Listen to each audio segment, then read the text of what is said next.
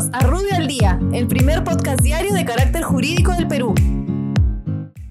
Buenos días, soy Raúl Campana, abogado del estudio Rubio Leguía Norman. Estas son las normas relevantes de hoy, sábado 11 de julio del presente. Presidencia del Consejo de Ministros. La presidencia del Consejo de Ministros excluye el lunes 27 de julio del 2020 como día no laborable para los trabajadores del sector público a nivel nacional manteniendo dicha condición los días viernes 9 de octubre y jueves 31 de diciembre del presente.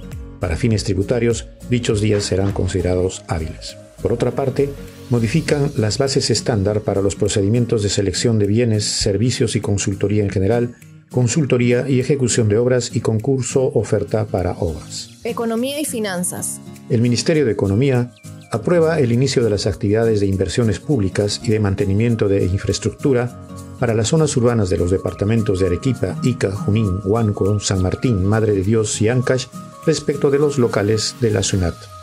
Por otra parte, modifica el reglamento operativo del programa Reactiva Perú en referencia a la elegibilidad de los préstamos, sustento para el otorgamiento de la garantía, supervisión y fiscalización por parte de COFIDE, así como el contenido del anexo 4 sobre la declaración jurada de las empresas deudoras. Finalmente, aprueba el otorgamiento del aguinaldo de 300 soles a favor de los funcionarios, servidores nombrados y contratados del sector público nacional, con vínculo laboral vigente al 30 de junio del presente y que cuente con una antigüedad no menor a tres meses a dicha fecha.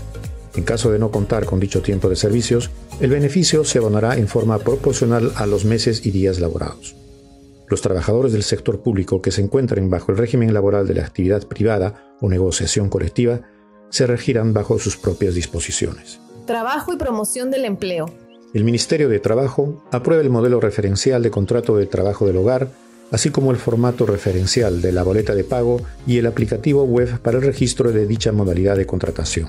Por su parte, la SUNAFIL aprueba la versión 2 del protocolo sobre el ejercicio de la inspección de trabajo dentro del marco de la Declaratoria de Emergencia Sanitaria y Nacional por las graves consecuencias que afectan las actividades laborales y económicas a consecuencia del COVID-19.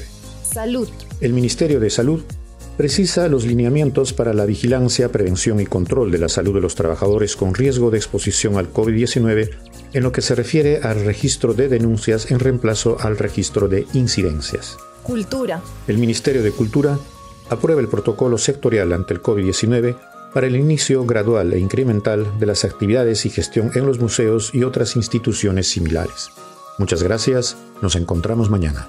Para mayor información, escríbenos a comunicaciones.rubio.pe. Rubio, moving forward.